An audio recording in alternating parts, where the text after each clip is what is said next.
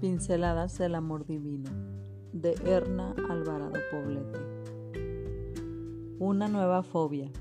Entonces bendijo Dios el séptimo día y lo santificó, porque en él reposó de toda la obra que había hecho en la creación.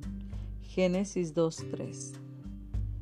Fobia es un término de uso común en la sociedad actual ha sido definido por los expertos como temor irracional muy intenso ante una cosa o situación, que genera una ansiedad incontrolable.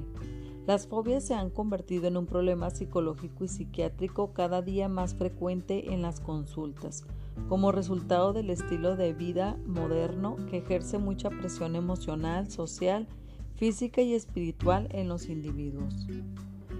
Esta sociedad industrializada, competitiva y vertiginosamente cambiante exige productividad constante y está llevando a muchas personas a un nuevo tipo de fobia, la fobia a no tener que hacer.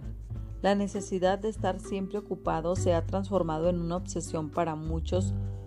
No se permiten tiempos de descanso, reflexión, meditación, esparcimiento y encuentro sin tener culpa. Las damas, especialmente las madres y esposas, saben a lo que me estoy refiriendo. Nos creamos la sensación de tener tareas pendientes, ocupaciones y obligaciones que no acaban. Es importante reconocer que hay cierto tipo de ocio que es muy productivo. Me refiero al que nos lleva a periodos de relajamiento físico y mental que nos permite recargar energías perdidas y el desarrollo de intimidad con las personas que amamos, lo cual nos hace sentir plenas y motivadas. Hacer un alto en las tareas y tomar un tiempo para desarrollar intimidad y compañerismo con Dios diariamente crea paz, al mismo tiempo que nos ayuda a ocuparnos en lo que es realmente vital. Las actividades lúdicas con la familia, así como una conversación simple con el hijo, el esposo o los amigos, son una buena medicina para el alma, pues crean lazos emocionales profundos.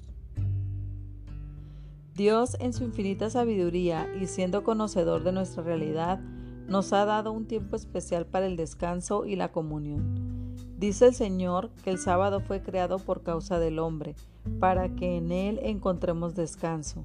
Seamos prudentes en el uso que hacemos de las horas sagradas del sábado y pongamos con la ayuda de Dios las prioridades en orden. La convivencia familiar, la comunión con los hermanos y el servicio al prójimo son algunas de las actividades que nos proveen descanso y salud integral.